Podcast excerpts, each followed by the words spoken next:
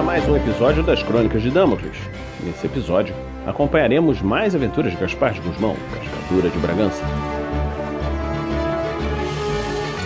Episódio 2 Yersinia.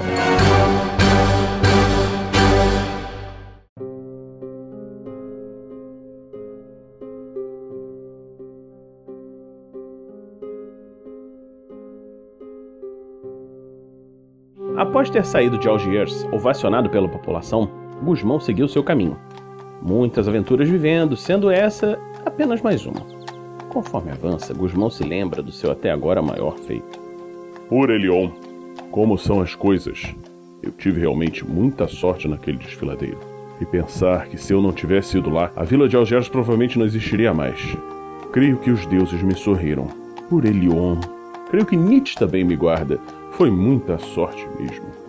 Há 13 deuses cultuados pelos humanos em Damocles.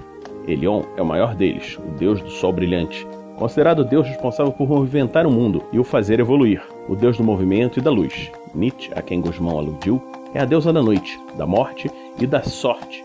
Seus clérigos a invocam antes de empreitadas e ela traz sorte ou azar por suas próprias razões inescrutáveis. E aqui me parece ser um bom lugar para descansar. Onde foi que coloquei meu acendedor? Ainda bem que já saí do território dos insectoides. Acho que essa noite vai ser fria.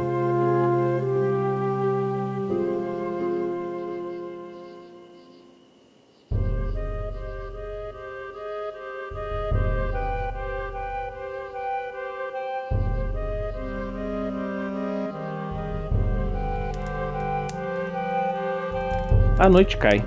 Nos céus, Elan está baixo. O grande planeta azul, irmão de Damocles, torna as noites claras normalmente, mas em determinados períodos não se encontra visível e a grande nuvem da noite aparece como uma mancha no céu noturno pontilhado de estrelas que ficam ocultas normalmente.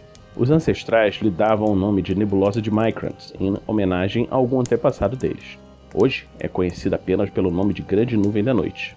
Hoje é essa nuvem e a franja evanescente de Elan que ajuda a iluminar a clareira que o crepitar da fogueira de Guzmão revela. O Cascadura está ressonando suavemente, com suas armas ao alcance para um eventual ataque, mas a noite segue serena por algum tempo. Na escuridão, um par de luzes vermelhas se aproxima. Elas chegam até a orla da região iluminada pela fogueira. Observam Guzmão deitado. Seus instintos o fazem agarrar a espada e se levantar olhando ao redor. Quando se levanta, o Cultrano, que espreita o nosso herói, fecha os olhos, eliminando assim um sinal revelador de sua posição, mantendo-se completamente imóvel enquanto escuta nosso herói se deitar novamente e ficar quieto. Após alguns instantes de silêncio, o Coltrano ousa abrir novamente os olhos e se vê diante do brilho vermelho da iluminação deles refletida em uma lâmina que está a poucos centímetros de seu rosto. Olá, creio que não nos apresentamos. Sou Gaspar de Guzmão, o Cascadura de Bragança. Por que veio me espreitar? Me perdoe-me, senhor, eu não estava espreitando. Vamos lá, rapaz. Você não deve estar aqui sozinho. É por acaso um escravagista? Meu nome é Caut, senhor. Não possuo escravos. Sou eu mesmo escravo da senhora Wilhelmina Malaga. E por que me espreitava? Fui instruído a procurar um guerreiro. A senhora Wilhelmina precisa resolver um problema. Como me achou no meio da floresta? Eu vi o seu porte e poder e ouvi as histórias sobre sua vitória em Algiers. Creio que seria uma boa escolha para minha senhora, por isso segui. E onde está essa sua senhora? Ela está na vila de Helix. Nunca fui a essa vila. Creio que eu acompanharei então, Kaut. Por que essa senhora precisa de guerreiros? Isso ela não me disse, senhor. E como é essa sua senhora? Ela é humana, senhor. E o que ela faz da vida? Ela controla a vila de Helix. Como assim controla? É a prefeita? Não conheço bem esses termos humanos, senhor. Ela é a líder da cidade. E você não sabe me dizer qual a natureza dos problemas que ela enfrenta? Por que precisa de guerreiros, afinal? Não sei lhe dizer, senhor. Apenas sei que ela quer guerreiros humanos. Então vamos. Estou curioso.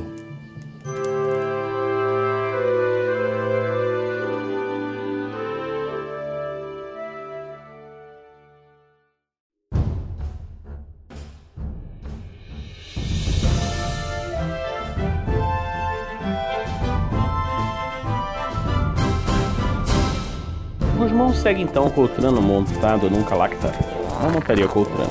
Os cavalos das terras humanas sentem-se desconfortáveis próximos aos Coltranos. Eles seguem por uma estrada de terra, o Calactar de Caut, à frente de Guzmão, com seu cavalo logo atrás. A estrada seguia por bosques hospitaleiros na direção do oeste, levando o nosso herói mais para próximo de Bragança, a sua cidade natal. Helix, a vila que Caut mencionara, ficava no caminho. Chegando à cidade, após um dia de viagem cansativa, Guzmão pode ver que as coisas estão estranhas. Humanos e coltranos discutem entre si. Os ânimos parecem exaltados conforme se aproxima para falar com os contendores. Guzmão é interrompido. Olá, senhores.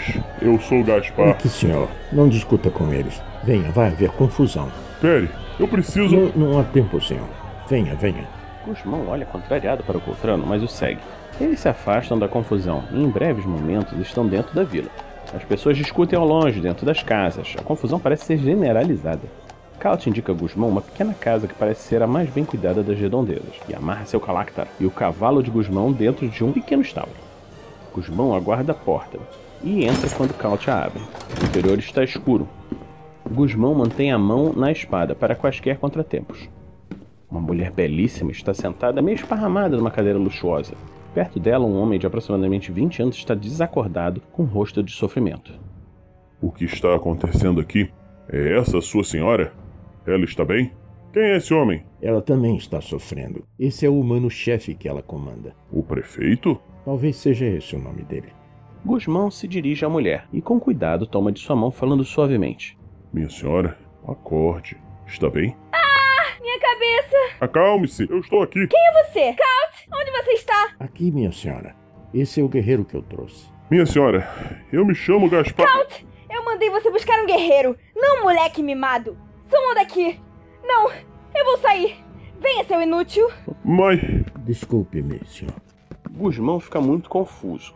Não entende o motivo dessa recepção estranha e o porquê de as pessoas estarem todas tão exaltadas. Ele sai pela porta, deixando o homem que ele pensa ser o prefeito a dormir, e segue desamarrando seu cavalo em direção à estalagem chamada Coltrano de Olhos Azuis. Guzmão entra e encontra um estranho clima no local. O taverneiro está embevecido, olhando os patronos beberem cerveja. Todos parecem felizes, com um rosto de ternura no ar. A cena é particularmente estranha, e Guzmão não sabe o que dizer dela. Uh, com licença, senhor taverneiro, pode me explicar o que está acontecendo nessa cidade? As pessoas estão todas muito estranhas. Ah, bom dia, senhor. Que dia bom para ser feliz. Por Elião. Seja bem-vindo à nossa cidade. Como posso ajudá-lo? As pessoas estão todas muito estranhas aqui.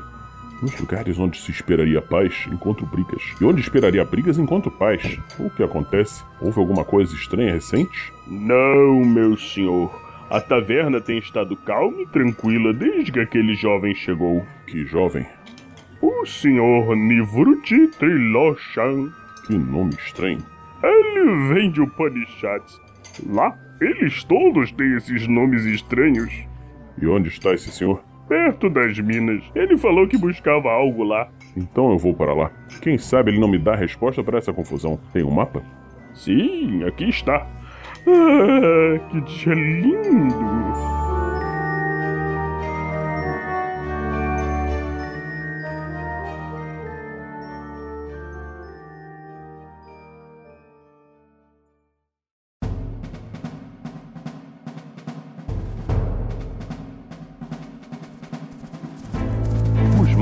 Afasta da taverna. Conforme vai se aproximando da mina, vai sentindo uma grande sensação de medo, como se sua mente estivesse sendo devassada.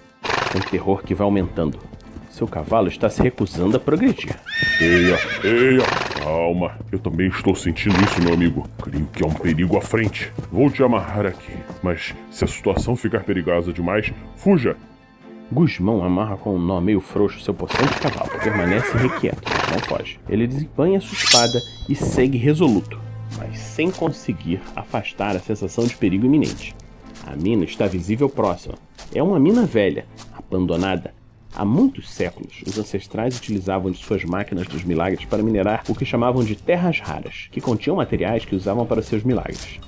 As minas, após se esgotarem, ficaram vazias. Algumas pessoas iam lá esporadicamente buscando artefatos ancestrais perdidos. Mas o risco de se perderem era enorme e muitos não voltaram.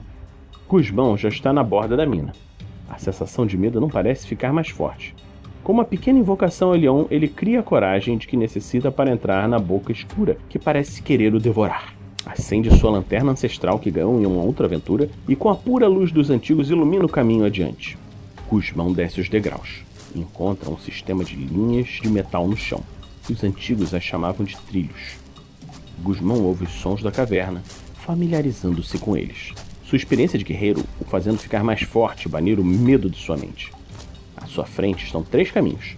Um que sobe, o da direita, que parece ter um ar melhor, como se do alto, correntes de ar das montanhas trouxesse uma renovação ao local. O da esquerda descia. Do fundo vinha um cheiro de terra velha e uma sugestão de morte, num cheiro meio adocicado. O do meio seguia em frente, com um ar neutro.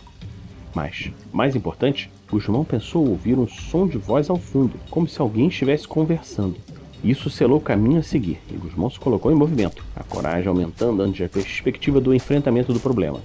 Logo, ouviu mais claramente a voz que falava. Mestre, eu não estou conseguindo encontrar. Você é um inútil. Vou destroçar a sua alma quando voltar. Perdoe-me, mestre. Eu, eu fiz o que o senhor mandou. Dominei a cidade, confundi as mentes de todos. Mas ninguém tinha informação alguma sobre onde o crânio de Mocker está. Eu soube pelos meus pares que ele morreu nessa mina. Quero o crânio dele. Mesmo depois de todos esses séculos, ele deve ter ainda algum resíduo de força. E se não tiver, eu sempre posso usar mais um espírito da caveira. Agora, encontre-o ou será de você. Você, você virará meu próximo espírito da caveira. Sim, mestre. Gosmão crê que já ouviu o que precisava. Avançando audaz, aproxima-se do estranho homem que está guardando um artefato ancestral de comunicação no bolso. O estranho, tão atordoado que estava com a conversa, não percebera a presença de Gusmão. Fosse outro menos justo, Gusmão aproveitar-se-ia da distração para despachar sem risco o bandido. Mas esse é o Cascadura. Gusmão ergueu a voz e falou: É você então que está por trás dos problemas da cidade. Eu lhe dou uma chance de desfazer o mal que fez. Saia pacificamente e eu lhe dou minha palavra de que não o ferirei. O estranho homem que está cara à frente, as primeiras palavras de Gusmão, voltou-se para o herói, e seu rosto mostrava uma mistura de escárnio e raiva. Então, um herói apareceu. Ora, ora, que previsível. O mestre bem que me alertou dessa possibilidade. Mas isso não importa. Eu dominei uma cidade inteira, você não é nada. Gusmão então sentiu uma forte dor na sua cabeça e uma pressão em seus pensamentos, como se sua vontade estivesse sendo testada. Por sorte, Gusmão já treinara contra investidas mentais com Bonifácio há muitos anos. Mesmo ele, não possuindo poderes mentais, sabia se proteger do assalto deles. E a investida do estranho servo não surtiu efeito. Gusmão manteve-se erguido e avançou, espada em punho contra o psionico. Desista. Eu sei me proteger. É sua última chance. Não sei como resistiu ao meu poder mental maldito, mas tente resistir a isto. Gusmão vê o homem sacar de uma antiga arma ancestral. Ele já as vira em poder dos guardas bragantinos, suas rajadas capazes de destruir tudo em seu caminho.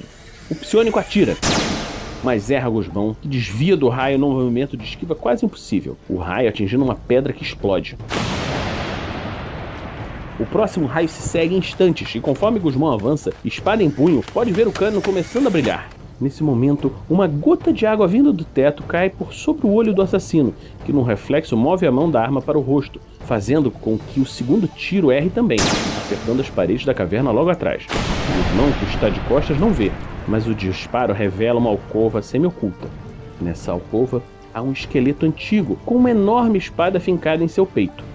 Aos pés dele, outro esqueleto está caído. Os olhos do psiônico se distraem com essa visão, perdendo o foco do homem armado com espada que avança rapidamente. Quando ele recupera o seu foco, é tarde demais. A espada de Gusmão cortou a mão que empunhava a arma. Com a queda, há mais um disparo que atinge o teto da mina. As pedras do teto começam a desabar. O psiônico grita: Maldito! Estava ali! O teto, vamos morrer! Eu vou salvá-lo. Gusmão não tem tempo de fazer nada. Uma enorme pedra desce do teto esmagando num som doentio a cabeça do homem que o atacava. A arma ancestral está emitindo um som estranho. Gusmão já ouviu que elas, quando danificadas, podem explodir e se lança numa carreira desabalada para a saída da mina. Com muito esforço e alguns poucos machucados, Gusmão consegue sair da mina, a sensação de medo abolida após a morte do psiônico.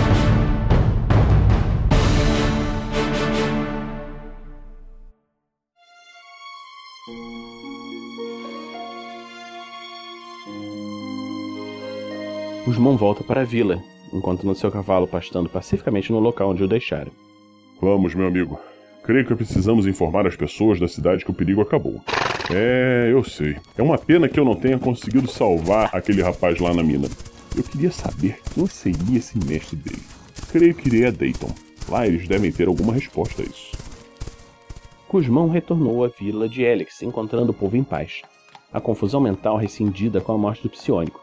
Chegando à sede da prefeitura, ele encontrou o Coltrano que procurara inicialmente. Senhor Guzmão, minha senhora quer lhe ver. E eu a ela. Guzmão vê que a mulher está mais disposta. Ao seu lado, uma menina muito jovem brinca com bonecas no chão. Senhor Guzmão, Caut me informou quem é o senhor. Peço que me perdoe as atitudes antes. Eu não estava conseguindo pensar. Creio que, como a cidade inteira melhorou, o senhor deve ter conseguido resolver nosso problema. O tal de Nivu... Nivruti está morto? Infelizmente, eu pretendi interrogá-lo. O que aconteceu lá? Onde o encontrou? Guzmão narrou então à líder da vila os acontecimentos da caverna, sendo observado pela pequena menina que parara de brincar e parecia prestar muita atenção ao que era dito, com um olhar compenetrado. Terminando a narrativa, Guzmão se despediu da senhora Wilhelmina e se dirigiu para a porta. Antes de sair, a menina parou e perguntou: É verdade que ele morreu? O homem mau? Sim, pequenina. Você pode ficar tranquilo. Não há mais por que se preocupar. Vocês estão a salvo. E tinha muito sangue quando ele morreu? Não precisa se preocupar com isso. Vá brincar e seja feliz. Yersinia! Deixe nosso herói em paz. Já vou, mãe! Guzmão vê a menina entrando em casa e vai para a taverna, onde quase recebe uma cadeirada na cabeça. Uma peleja. Parece que tudo voltou ao normal nessa cidade. Ele tem que se preparar para a viagem que fará a Dayton. Psionicos de lá certamente poderão ajudá-la a entender o que houve nessa caverna. E talvez descobrir quem seria esse mestre.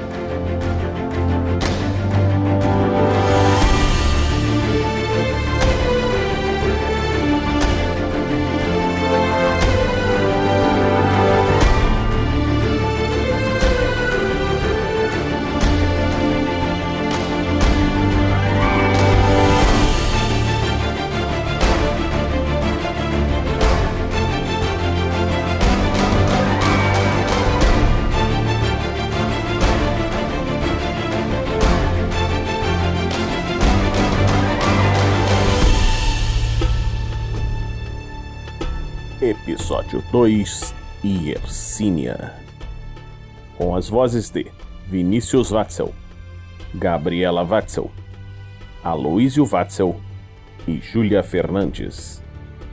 Edição Alan Polar. Previsão Vinícius Watzel, Rafael 47 e Pedro Quitete. Músicas por Kevin MacLeod, Celestial Eon Project, Epic Soul Factory e Droneland Tower. Uma produção Vinícius Watzel e RPG Next.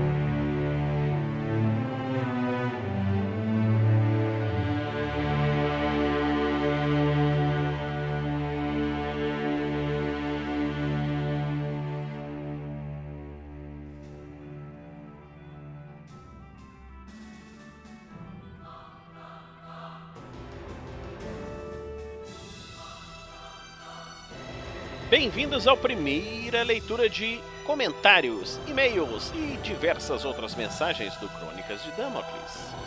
Aqui vamos ler todos os comentários que fizerem com relação a esse podcast e espero que curtam bastante. Começando, Emanuel Natanael comentou no grupo de Facebook do RPG Next. Já começou! E eu respondo: Sim! Já começou, Emanuel! Estamos aí! Espero que você tenha gostado bastante desse primeiro episódio e agora do segundo. Continue conosco. Fernando Scaff Moura, o nosso Clank, o guerreiro anão, comentou na página do Facebook do RPG Next. Ei, muito maneiro! Ou será que eu consigo imitar a voz do Clank? Ei, muito maneiro! Puxa, muito obrigado, Fernando. Eu gostei bastante que você gostou e estou gostando também muito os contos narrados. Aliás, se você que está ouvindo aqui ainda não ouviu os contos narrados, escutem. Está muito legal. Aqui continuando, Vitor Hugo Moura comentou no site do RPG Next. Gostei bastante do cast forjado por você, Watzel. Inclusive, a narrativa adotada por você deu uma, um toque especial à aventura. Continue bom trabalho. Vitor, muito obrigado pelo comentário, eu gostei bastante estou gostando de gravar. Eu espero que você também esteja gostando da história. Não fique muito impressionado com tantas crianças estranhas. por fim, o meu amigo Talisson comentou no site do RPG Next. Alô, querido Watzel, belezura? Gostei da narrativa, com foco central no personagem Gaspar. Ele aparece no livro? Diga que sim! Vou depois continuar a leitura do e-mail, Talisson, e vou responder aqui. Sim! Gaspar de Guzmão aparece no livro e é um dos personagens principais, levando a uma história diferente dessa do podcast. Esse podcast você pode encarar como uma espécie de prequel da história que aparece no livro. Continuando o e-mail do Talisson. O e-mail não, comentário do Talisson. Como eu comentei no outro conto narrado, não sou muito chegado no formato de histórias contadas com a voz. Apesar de 27 anos, sou um velho chato e prefiro livros. Ou seja, odeio bardos. Olha, eu também gosto muito de ler, Talisson, e gostaria bastante que você desse uma chance a ouvir o podcast. Estamos fazendo ele com muito carinho para abrir novos caminhos para o livro para outras pessoas. Terminando aqui o e-mail do Talisson, espero que continue a história e o teu livro já tá na fila de compras. Valeu, Talisson! Espero que se você já comprou o livro esteja se divertindo bastante e nós vamos terminar essa leitura por aqui. Vocês que ouviram, espero que tenham gostado desse novo episódio e mês que vem tem mais.